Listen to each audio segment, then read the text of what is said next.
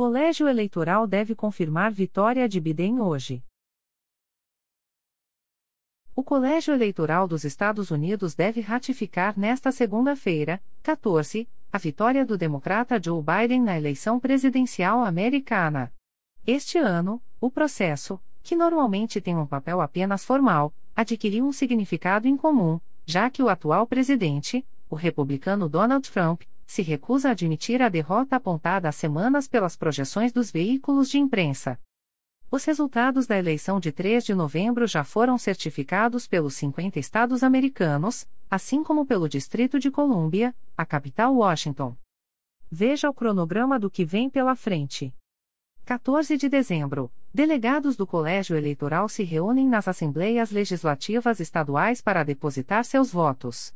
Tirando raras exceções históricas de delegados revoltosos, isso sempre ocorre de acordo com os resultados certificados de votação estadual, ou seja, não há realmente uma expectativa de que algo possa mudar em relação ao fato de Biden ser o vencedor.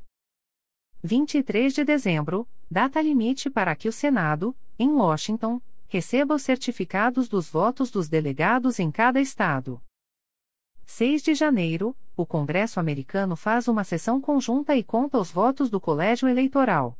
Quem preside a sessão é o presidente do Senado, que é o vice-presidente Mike Pence. Caberá a ele declarar, então, quem está oficialmente eleito. 20 de janeiro, o novo presidente e seu vice assumem seus cargos. Considerando o voto popular, Biden teve 81,3 milhões de votos, 51,3%, contra 74,2 milhões, 46,8%, de Trump. No, entanto, nos Estados Unidos, o presidente é decidido pelo sufrágio universal indireto, e cada estado dispõe de um número determinado de delegados, ou, na terminologia oficial, grandes eleitores, com base no tamanho de sua população.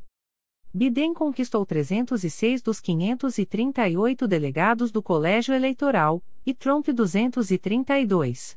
Para vencer a eleição eram necessários ao menos 270. Os membros do Colégio Eleitoral formalizarão o processo nesta segunda-feira, com os delegados votando em cada estado. À noite, Biden fará um discurso para celebrar a confirmação de sua vitória e a força e resistência da democracia americana, segundo a equipe de transição. G1